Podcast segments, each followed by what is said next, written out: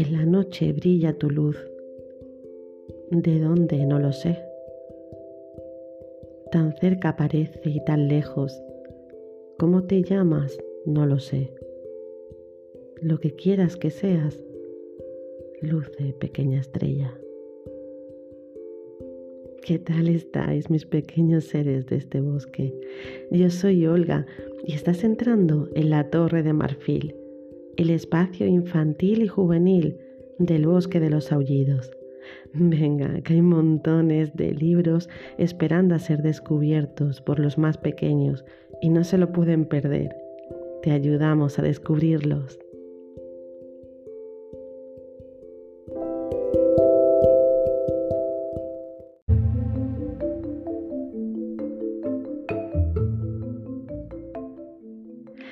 Torre de Marfil, dentro del bosque de los aullidos, nos reunimos seres venidos de distintos mundos con la única misión de reconstruir fantasía. Si has llegado hasta aquí, es que aún hay esperanzas y juntos, protegidos por el Aurin, podremos emprender la gran búsqueda.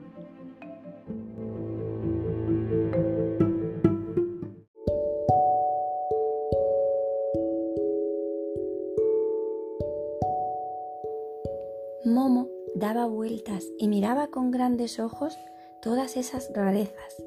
Precisamente estaba ante un reloj de pared muy decorado, en el que dos figuritas, una de hombre y otra de mujer, se daban la mano para el baile. Iba a darles un golpecito con el dedo para ver si así se movían, cuando de repente oyó decir a una voz desconocida, Ah, Casiopea, ¿ya estás aquí? ¿Es que no me has traído a la pequeña Momo? La niña se volvió y vio en un callejón entre los grandes relojes de pie a un delicado anciano de pelo plateado que se agachaba y miraba a la tortuga que estaba en el suelo delante de él. Llevaba una larga casaca bordada de plata, calzones de seda azul, medias blancas y zapatos con grandes hebillas de oro. Por los puños y el cuello sobresalía de la casaca unas puntillas y su pelo plateado estaba trenzado en una pequeña coleta. Momo no había visto nunca un traje así, pero alguien menos ignorante habría descubierto enseguida que se trataba de la moda de hacía 200 años.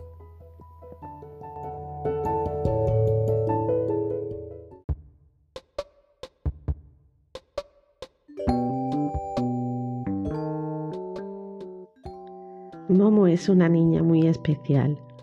Posee la maravillosa cualidad de hacer sentir bien a todo aquel que la escucha. Pero la llegada de los hombres grises, que pretenden apoderarse del tiempo de las personas, va a cambiar su vida.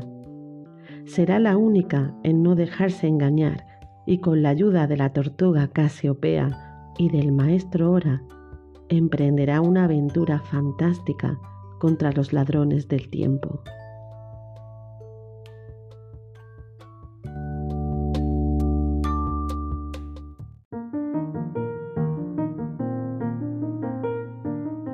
Michael Ende nació el 12 de noviembre de 1929 en Baviera, Alemania. Fue hijo único del pintor surrealista Edgar Ende y de Luise Bartoloma Ende. Parte de su infancia la pasó en el barrio de artistas de Schwabing, en Múnich. La Segunda Guerra Mundial interrumpiría la formación académica del joven Ende. Casi al final del conflicto, fue reclutado por las tropas nazis para la defensa de Múnich. Como consecuencia, Michael Ende se ve obligado a huir y se une al Frente Libre Bavariano, un movimiento de resistencia fundado para sabotear la intención declarada de las SS de defender la ciudad hasta el final. Tras la guerra, pudo acabar por fin sus estudios de secundaria. Comenzó desde muy joven a escribir poesía y obras de teatro. De hecho, trabajó como actor en una compañía provincial de Schleswig-Holstein. Las actuaciones solían tener lugar en escenarios improvisados. A pesar de las frustraciones y decepciones de su temprana carrera como actor, Ende llegó a valorar su tiempo en las provincias como una valiosa experiencia de aprendizaje que lo dotó de un enfoque práctico y realista de su trabajo.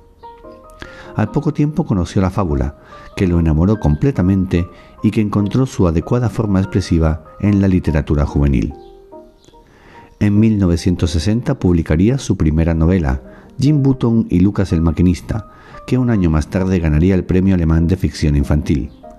A partir de ese momento, su carrera como escritor se lanzó. A menudo expresó su frustración por ser percibido como un escritor infantil exclusivamente, ya que él consideraba que su propósito era hablar de problemas culturales y sabiduría espiritual a personas de todas las edades. En 1964 se casó con la actriz Ingeborg Hoffmann y se marchó a vivir a las afueras de Roma en Genzano, Italia, en una casa que llamaron Casa Liocorno. Fue allí donde Ende escribió la mayor parte de la novela Momo, la novela fábula que es bastante más que un libro para niños. Tras la muerte de su esposa, Michael Ende vendió la casa en Genzano y regresó a Múnich. Se casó por segunda vez en 1989 con la japonesa Mariko Sato, traductora de la historia interminable al japonés, y permanecieron casados hasta la muerte de Michael Ende, que tuvo lugar en 1995.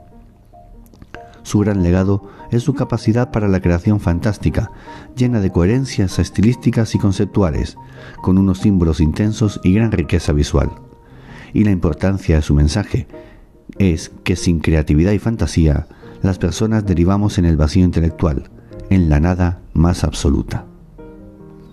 La edición de Momo que vamos a comentar es de la editorial Alfaguara Juvenil y tiene un total de 255 páginas, incluyendo un breve epílogo del autor que hará las delicias de los más adultos. Las ilustraciones del libro son del propio Ende. A día de hoy puede encontrarse editado en Alfaguara Clásicos, en tapa dura.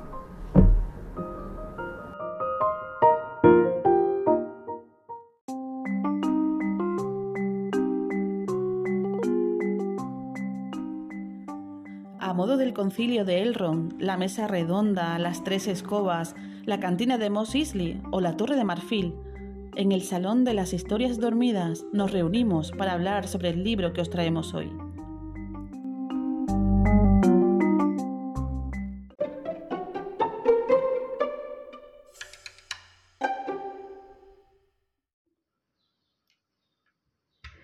Bueno, para la lectura de este mes de infantil juvenil hemos seleccionado Momo de Michael Ende, que bueno, siempre decimos Momo, pero el título completo es Momo o la extraña historia de los ladrones del tiempo y de la niña que devolvió el tiempo a los hombres. Un poquito largo, pero bueno. Y vamos a empezar saludando a nuestro colaborador. Avian, ¿qué tal? ¿Cómo estás? ¿Cómo ha ido esta lectura? Pues muy bien, como siempre, y la lectura pues sorprendido, porque era un libro que leí cuando chiquitito, lo volví a leer un poco más mayor, mm. pero es que lo tenía totalmente olvidado. Y bueno, hay cosas de la lectura que me han parecido bien y otras cosas que me han parecido mal y que ya iremos comentando por aquí. Mm. Es la típica lectura, ¿no? Que por lo menos a nosotros nos hicieron leer en el cole. Exacto. Y desde luego, bueno, es un gran libro, es Michael Ende. Totalmente, sí. Yo sé que tú tienes predilección por este autor y sé que eh, hoy salgo yo aquí apaleado en un par de cosas que voy a comentar, pero ya me está uh. cambiando la cara. Pero no, pero vamos, son cositas que son lógicas y que te paras a pensarlo y es verdad que tienes un poquito de, de sentido. Pero bueno, es verdad que las obras de Michael Ende son muy interesantes para leer, no mm. solamente de niños, sino a cualquier edad. Claro. Bueno, pues como siempre vamos a empezar haciendo un breve resumen, ¿no? Sin hacer spoiler del libro, y ya después pasamos al debate. Bueno, para resumir un poquito, ¿no? Momo es una niña huérfana que aparece de repente en una ciudad viviendo en las ruinas de un viejo anfiteatro y bueno, los vecinos de la localidad al verla pues deciden entre todos cuidarla. La niña no quería irse a vivir con ninguno de ellos y entonces los vecinos pues le llevaban comida, ropa, entre todos le arreglaron una zona del, anfiteatro, del anfiteatro ¿no? para que Momo pudiera vivir allí. El caso es que Momo tenía algo especial que hacía que todos sus vecinos y todos los que tenían la suerte de conocerla, al hablar con ella, se sintieran mejor o más inteligentes, o que de repente si tenían un problema lo pudieran resolver, por lo que todos querían muchísimo a la pequeña Momo. Sí, pero curiosamente lo único especial ¿no? que tenía Momo era que sabía escuchar. Nada menos. Algo que, bueno, ya Michael Ende pone de manifiesto en esta historia, ¿no? La importancia de, de escuchar a los demás, de ser empáticos, tan falto, ¿no? Al parecer en su tiempo como en el nuestro. Entre todos los vecinos que se relacionan con Momo, Momo tenía dos amigos muy especiales. El primero es Beppo Barrendero, un señor mayor que barría las calles y que es un hombre introvertido, muy tranquilo y al que le gusta muchísimo su trabajo. Trabaja despacio porque así es como los resultados son mejores. Sí, le explica a Momo, ¿no? Cómo no era bueno mirar toda esa calle larguísima que tenía que barrer. Eh, si lo hacía así, era inevitable que te entrara pues cada vez más prisa por avanzar, ¿no? Cada vez más ansiedad, ¿no? Cada vez daba más prisa, pero la calle no se hacía más corta. El truco era nunca pensar en toda la calle de una vez, ¿no? Sino en el siguiente paso. Así es como se hace bien la tarea y es divertido estar en el ahora, que se diría actualmente. Mm. Eh, así es, Momo está llena de reflexiones además de este tipo. El otro gran amigo de Momo es Gigi Cicerone, un chico joven y risueño, muy opuesto a Beppo, que hacía de Cicerone en su, en su ciudad para enseñar a los turistas las ruinas del anfiteatro y se inventaba la historia que había sucedido allí. El caso es que la historia se empieza a torcer cuando una sombra siniestra crecía y crecía en la ciudad y nadie parecía darse cuenta. Así es, esa sombra eran los hombres grises. Eran seres lúgubres que caminaban por la ciudad con maletines grises, trajes grises, bombines grises y enormes, grandes puros en la boca, ¿no? Todos siempre, siempre ocupados. Estos hombres grises iban por la ciudad hablando con, eh, con unos, con otros, eh, tipo comerciales, ¿no? Haciendo ver a la gente que estaban derrochando su tiempo. Ellos decían formar parte de la caja de ahorro del tiempo e intentaban persuadirlos para que trabajaran pues cada vez más deprisa, que no derrocharan su tiempo con mascotas, ni leyendo, ni con amigos, ni con sus familiares, ni con hijos, ¿no? Ellos les hacían una cuenta de la edad que tenían y el tiempo que habían derrochado ya. Entonces, si aprovechaban bien el tiempo, podrían ahorrar mucho y ya los hombres grises se encargarían de, de guardarles ese tiempo en recaudo, ¿no? Eso es, pero ocurre algo y es que una vez que la gente estaba convencida de lo que el hombre gris les contaba, el hombre gris desaparecía de la, de la memoria de la persona y solo le quedaba en la mente la necesidad de ahorrar ese tiempo. La idea se apoderaba de ellos como si hubiera sido suya y solo les quedaba la obsesión por ahorrar y ahorrar más y más tiempo.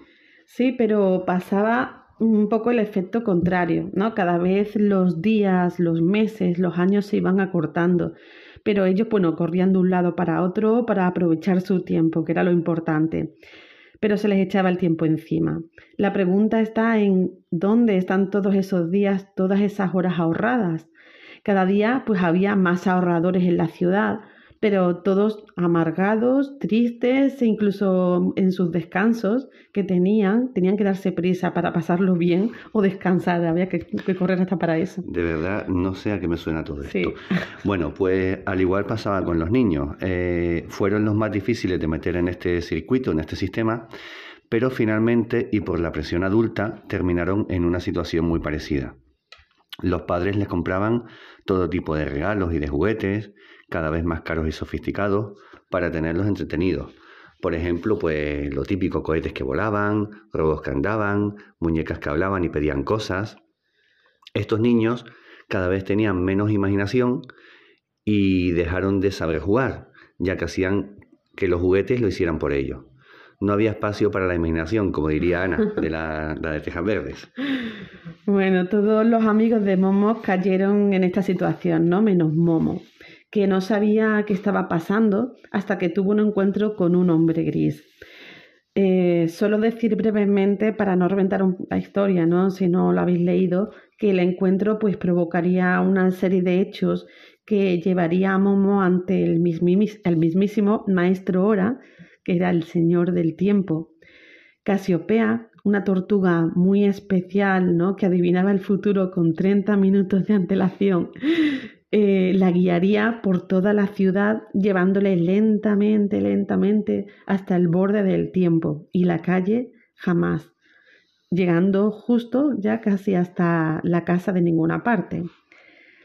Bueno, esta es una historia de fantasía preciosa, única, la verdad, como solo pudo hacerlo Michael Ende y que dejamos aquí, ¿no? Con muchas cosas sin contar y con muchas interrogantes. Que quien recuerde la historia, bueno, pues ya sabrá qué pasa, pero los que no, pues que corran a leerla, la verdad. No vayan a ser que se queden sin tiempo. claro. Pues sí, es importante. Pues nada, pues vamos a pasar a dar varias pinceladas, ¿no? A modo de impresiones para cerrar un poquito la lectura y, y bueno, la verdad que merece la pena que, que, la leáis o que la refresquéis, ¿no? Sí. A ver, eh, interesante de destacar, libro muy sencillito de leer, como siempre digo. Los capítulos me han hecho mucha gracia porque el capítulo está lleno de antítesis, es decir, te cuenta una cosa y la contraria. Es muy divertido, ¿no? Mm. Y bueno, eso está muy, muy bien también para, para iniciar la lectura.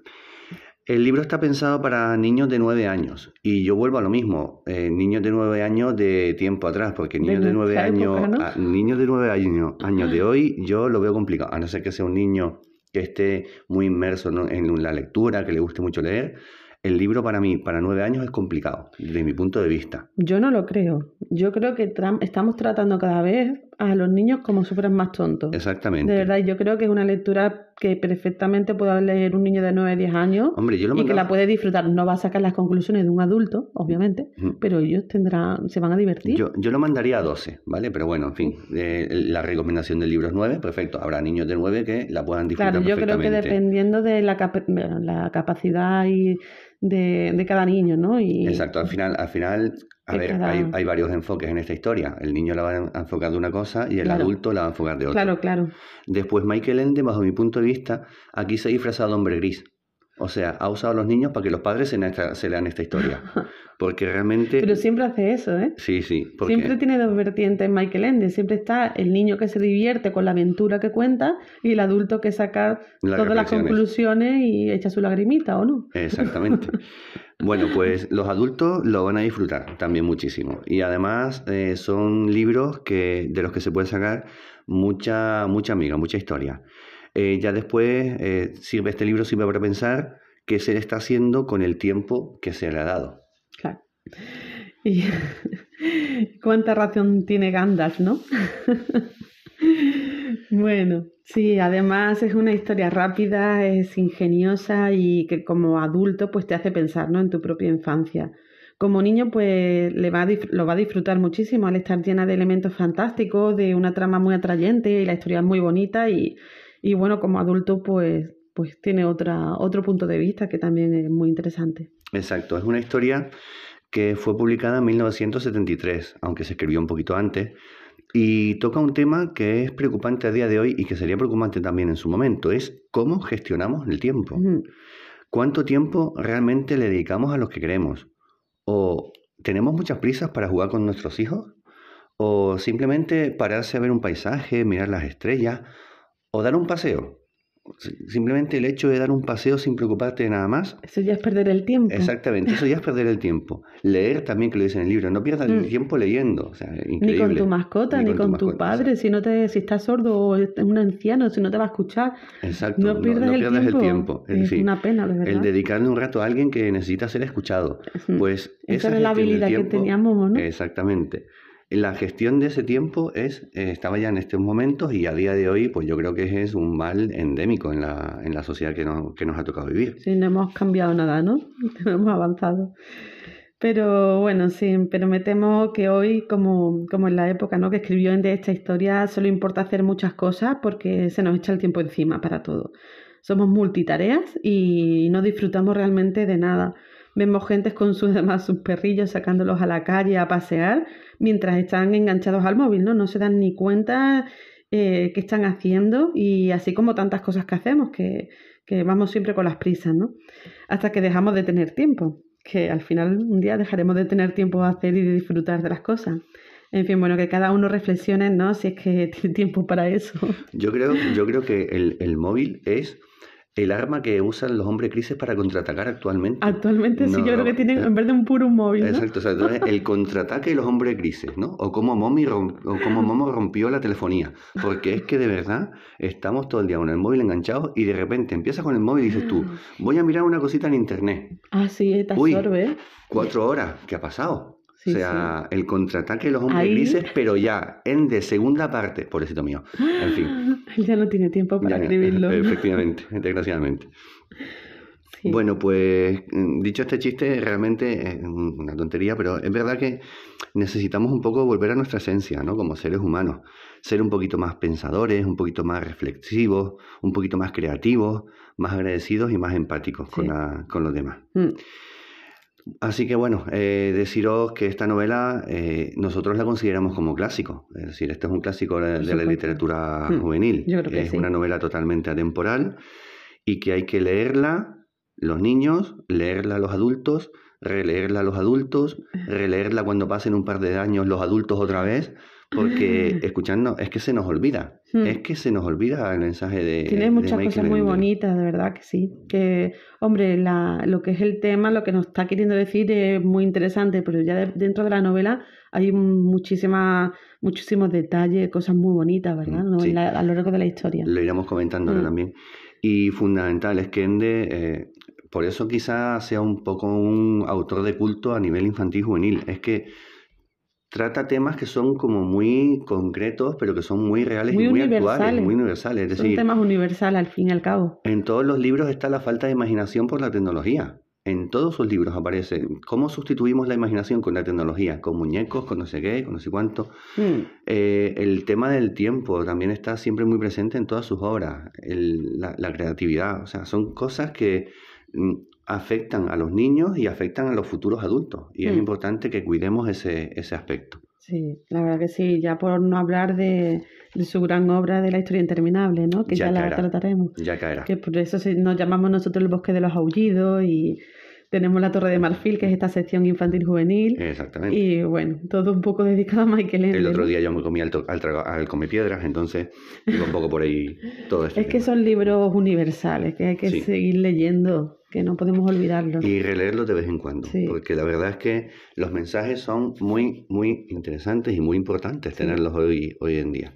Estamos siempre ahora mismo con los libros que si diversidades, que si no sé qué, que si lo políticamente correcto, y Es estos libros son unas bombas. Estos libros son unas realmente bombas para hacer pensar al niño y para... Porque Momo al final es una huérfana. ¿Qué mayor... eh, mm, Sí, no se sabe realmente de dónde viene. Claro, pero- Momo aparece en el anfiteatro en esa ciudad, no da explicaciones de dónde viene y nada, no sabemos.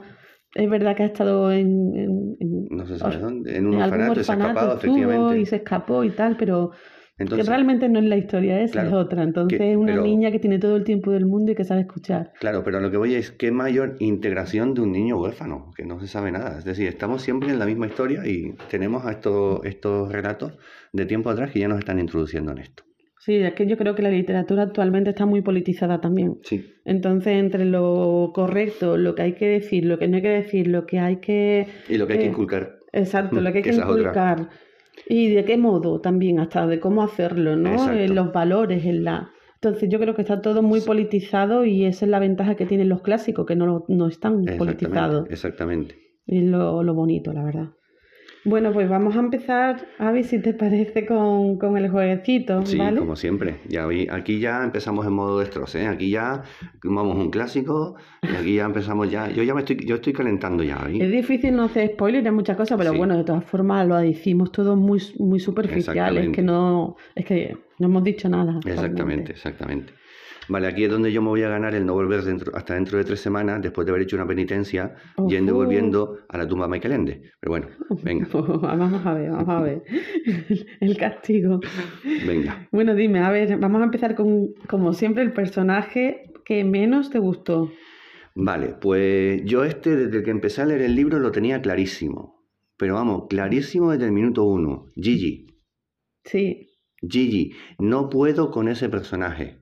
No puedo con ese personaje. Es lo más falso es lo más antipático, es lo más, eh, mm, de verdad, mentiroso hasta decir basta. Es que no puedo con ese personaje. O sea, es el niño que no está educado, ese Gigi. ¿Vale? Pues yo con ese personaje no puedo. Es que no puedo. Me supera. Y es más, a lo largo de la historia tiene una cosa con Momo que a mí me superó. Mm. O sea, que es que no digo, vamos a ver, y tú eres amigo, tú lo que eres es un desgraciado. Así que claro, vamos, totalmente. bueno, Vamos, yo mando a las tres secretarias a tomar viento y se acabó y ya está. O sea que, en fin, no voy a destrozar mucho más, pero vamos, Gigi, vamos, uh, desde el momento que lo vi, dije yo, este no me ya, cae bien. pero, Pero, hombre, pero es que hay que nada ponerlo en el...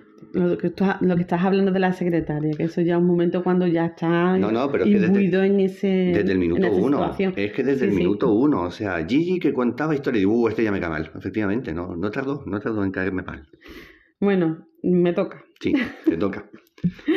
Bueno, a mí en realidad me gustan todos los personajes, incluso los hombres grises.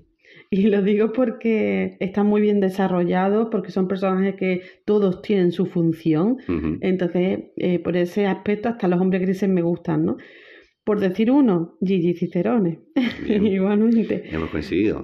Sí, solo, bueno, en este caso solo un poco por descarte, porque me, porque prefiero mucho más a Beppo, ¿no? Beppo Barrendero, que es un personaje mucho más profundo, ¿no? Gigi es más superficial y es más fácil que cayera un poquito en eh, la historia de los hombres grises, ¿no?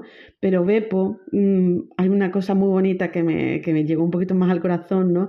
Y es que Beppo es un personaje, eh, bueno, que hace un trato con los hombres grises solamente por rescatar a Momo. Exactamente. Entonces, mm, es más bonito, ¿no? Es la, la intención, su intención debe poder rescatar a Momo. Va trabajando, se mete en, en esa historia de la rapidez, de correr, de no perder tiempo, hace un trato con los grises, pero solamente por rescatarla. Exactamente. Entonces es un personaje, la verdad, muy grande. Exactamente. ese es un personaje muy bonito. Exactamente. Gigi Cicerone, pues, es un poco contrapunto, ¿no? Sí, en fin. No tiene Yo- mucho más. Además, yo, lo- yo lo siento, yo es que pensaba, lo pensaba, pensaba en los payasos de la tele. Cuando leía Gigi pensaba en los payasos de la tele. Bueno, será por el nombre, ¿no? Yo, También yo qué sé, feo. pero yo qué sé. O, o Krusty el payaso, yo qué sé, alguno de estos. De verdad.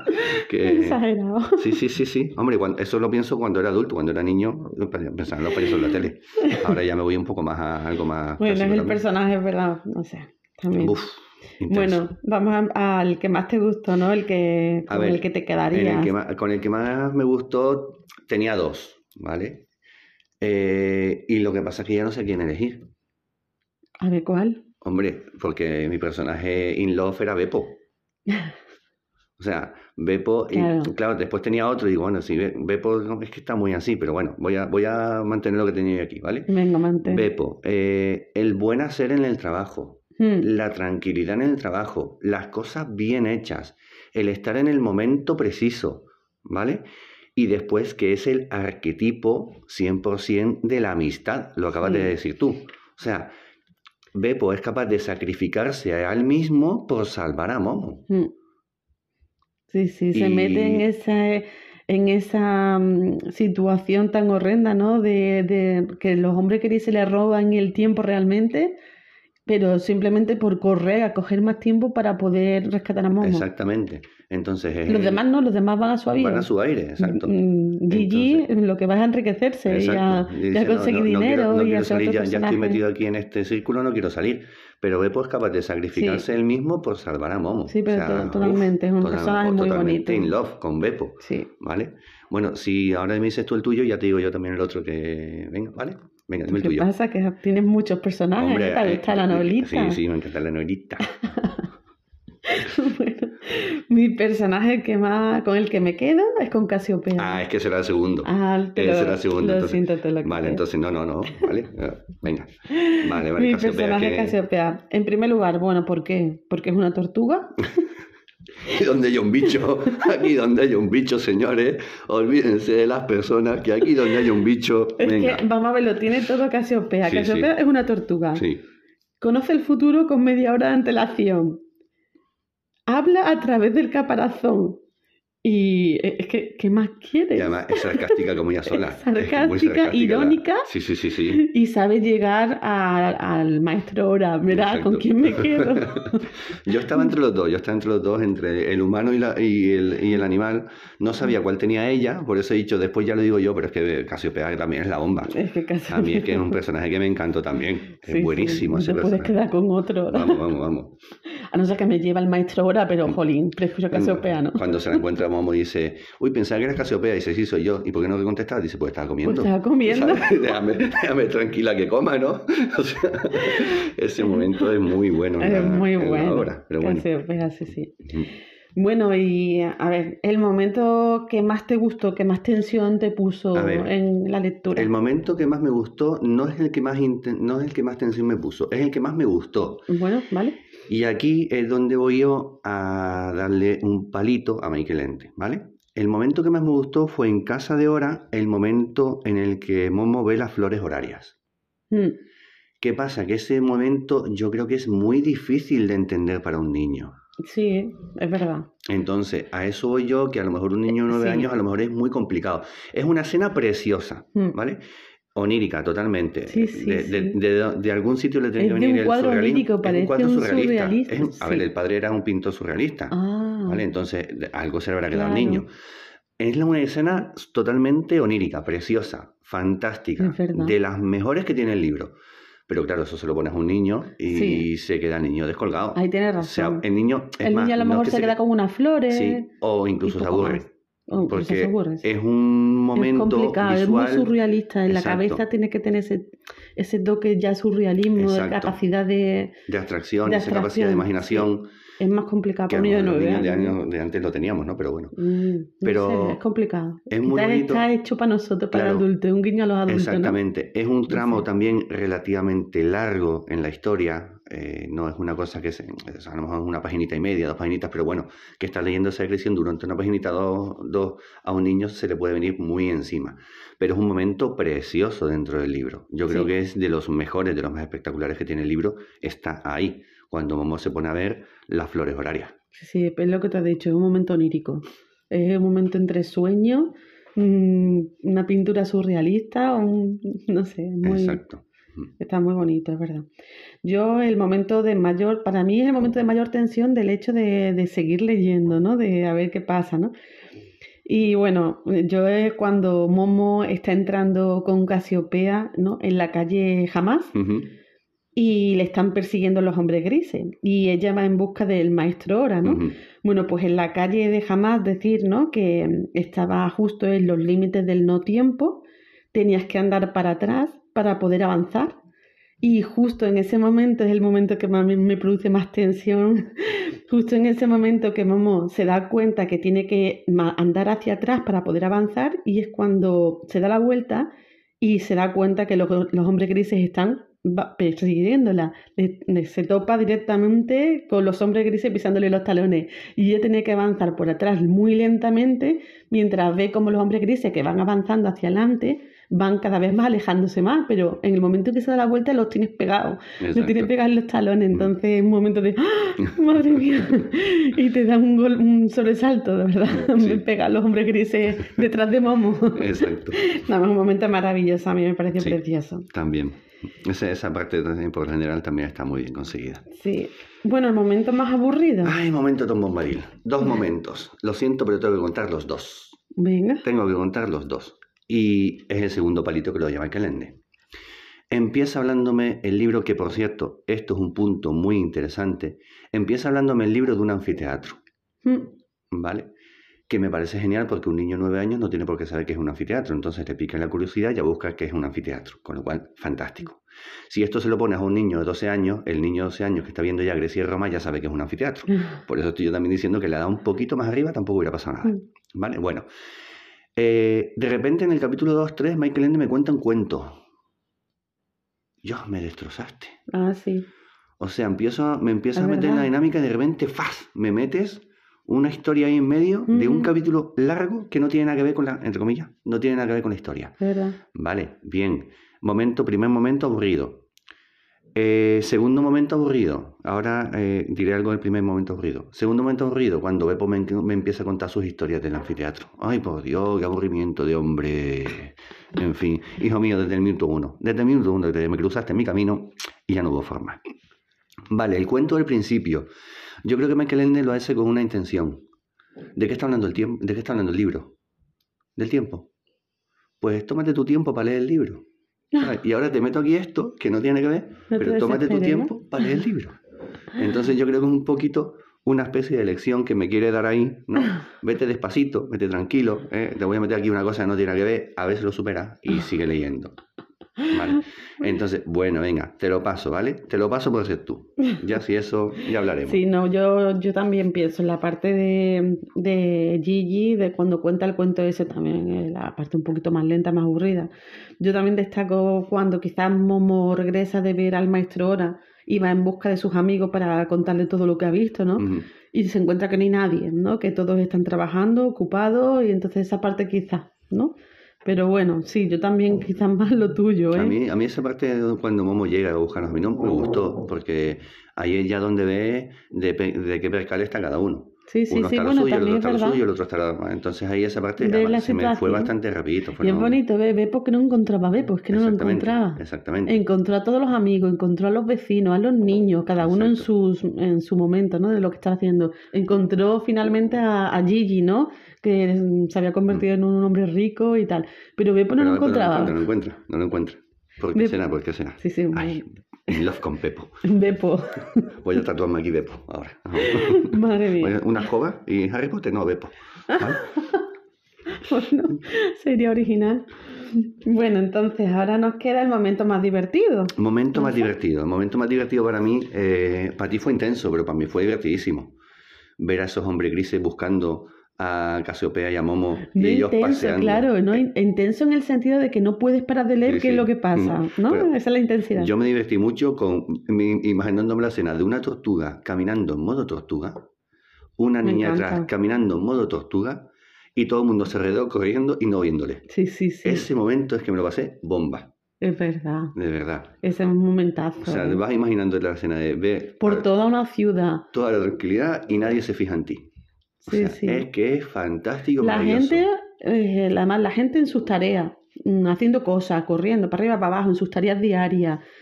Mm, Una niña eh, a paso de tortuga, con un arte de tortuga delante, Ujú. a paso de tortuga, y un ejército de hombres grises Y nadie la puede ver. persiguiéndolas por toda la ciudad y, na- y no se encuentran nunca. Exacto. ¿Sabes? No se encuentran nunca.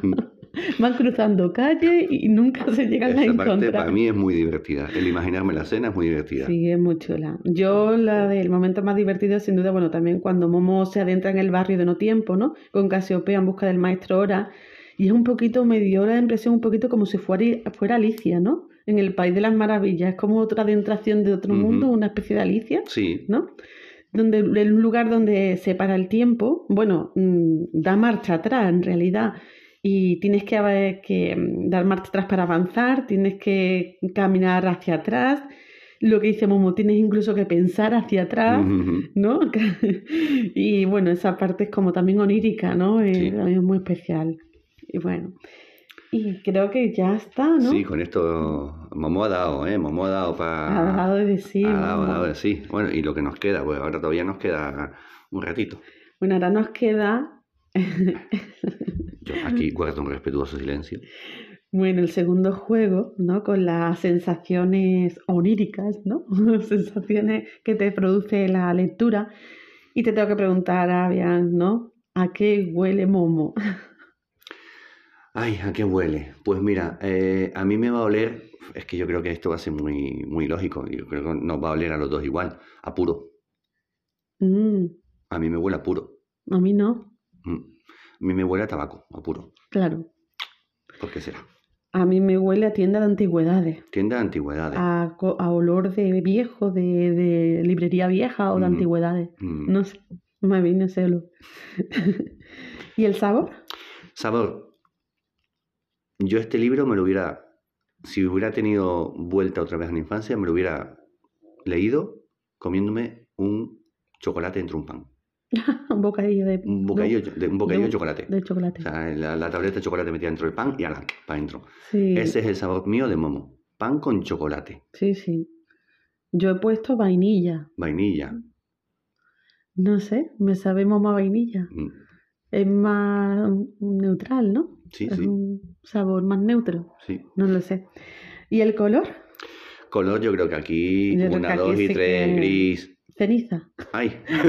bueno, gris, ceniza. eh, queda bien. Gris ceniza. Gris, sí. ceniza. Porque, Eh, bueno. es muy fin, obvio, ¿no? Claro, el hombre, el- el- los hombres grises al final son los que tiñen un poco toda la historia. Sí. Realmente la historia en ningún momento yo la veo como luminosa, yo la veo una Sí, historia es gris. técnicamente gris. Sí. O sea, es verdad que hay una niña por ahí que está haciendo su Sí, pero historia. también es gris, es, también Claro. es como misteriosa, Momo. Sí, ujú, Tampoco es una niña luminosa, Es no la veo yo una niña luminosa, aunque realmente tiene un carácter luminoso porque es capaz de escuchar, es capaz de... Pero es, Oye, se me es, acaba de mi- ocurrir. es como oscura también, no sé, Sí, me sí, da la impresión de que no es una niña luminosa. No, no es una niña que está que defina. Que de- Además, es una niña que está Mm. siempre callada. Sí, es una niña Así- callada, es una niña que va descalza, que aparece sin saber de dónde aparece y de quién es Momo. Entonces es una niña que sí que es como que desprende luz por el hecho de que es la que es capaz de escuchar a los vecinos, es capaz de resolver cuestiones, pero yo no la veo luminosa. No, no, para nada. Para nada, verdad yo la veo también en- más gris que Además, luminosa. sí, sí, verdad. Además, por su propia descripción, es un personaje que no. Despeinado, Exacto. desaliñado, no se sabe de dónde ha venido. Exacto, sí. No sé, misteriosa al menos. Ujú. Y bueno, eh, vamos con la música. ¿Qué tema le pondrías a Momo? A ver, la música, espérate un momentito que la tengo que buscar aquí. Si quieres te digo yo la mía. Eh, la- a ver, yo te iba a decir una. Lo que pasa que mm, sé que esa canción nos gusta mucho y no sé hasta qué punto Venga, ser atrévete, adecuada. hombre, atrévete. Entonces, como esta mañana escuché una que me gustó mucho, pues ya la perdí aquí, un momentito. Eh, me voy a quedar con Imaginerum de Nightwish.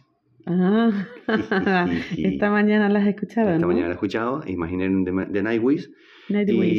y me pareció muy peliculera Sí, y que pega muy bien como para esta historia de Momo. sí, sí, sí, es verdad. Entonces tiene su Eh, puntito además- gracioso, puntito dinámico, puntito y me gusta mucho. Es instrumental además. Sí, Y sí, y es verdad, es como muy, peli- muy, muy, muy, de- de muy de película, ¿no? Exacto, muy de película. Y bueno, como decíamos, ¿qué ganas teníamos de la bestia para meter heavy metal? No, pues ala, toma, también meto heavy Sí. metal en... Más suave, más, Más suave, instrumental. exactamente. Es un tema principal de... Pero sí, sí, Pero muy bonito. Momo también a los heavy. Ah, bueno, sí, hay otra que va a, la playlist, ¿no?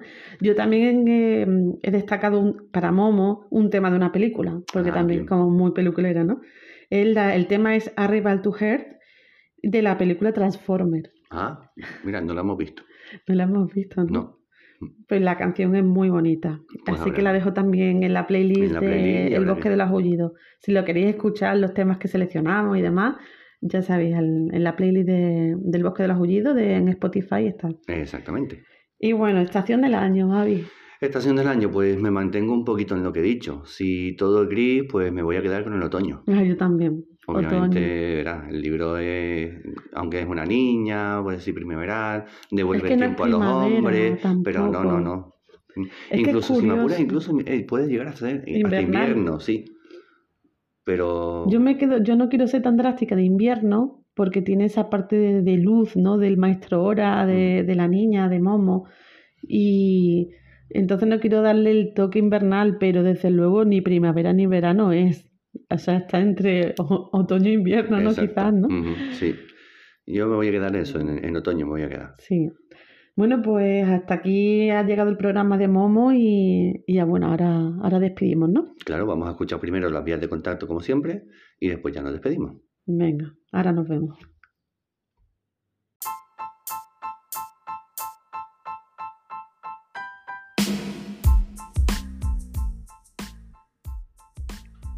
Puedes seguirnos en redes sociales en nuestro Instagram, arroba el.bosque.delos.aullidos y escuchar las canciones que os proponemos en la playlist de Spotify de El Bosque de los Aullidos. También puedes escribirnos y opinar o jugar con nosotros a través de la caja de comentarios desde donde oigas el podcast o mandar un correo electrónico a elbosquedelosaullidos.gmail.com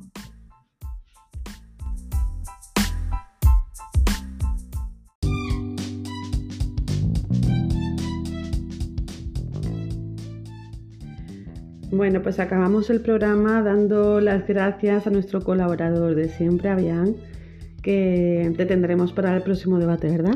Bueno, esperemos que sí, esperemos estar en el próximo, que tengamos tiempo y por favor, la próxima vez que escuchéis este podcast, sentaditos, aprovechando el tiempo que os estamos dando, un tiempo de disfrute, de relajación, nada de escucharlo por ahí sacando al perro, ni haciendo la comida, ¿eh? No. Bueno, es complicado, es complicado, ¿eh? Que la gente se siente a escucharlo. Cual hombre normal y sin hombre grises, ¿vale?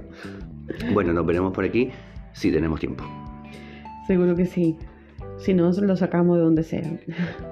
Bueno, y también quiero dar las gracias a Mónica, a Mónica Lerma, por su participación en esta lectura de, Momo.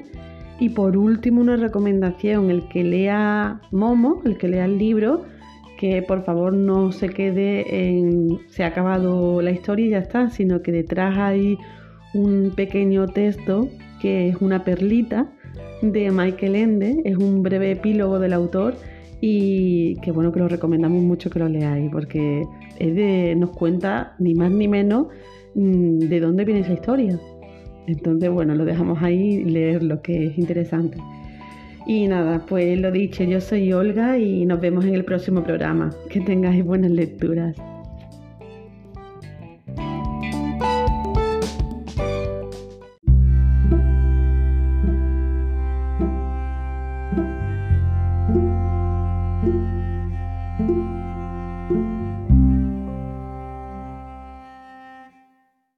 Programa El Bosque de los Aullidos no se hace responsable de la opinión de sus colaboradores.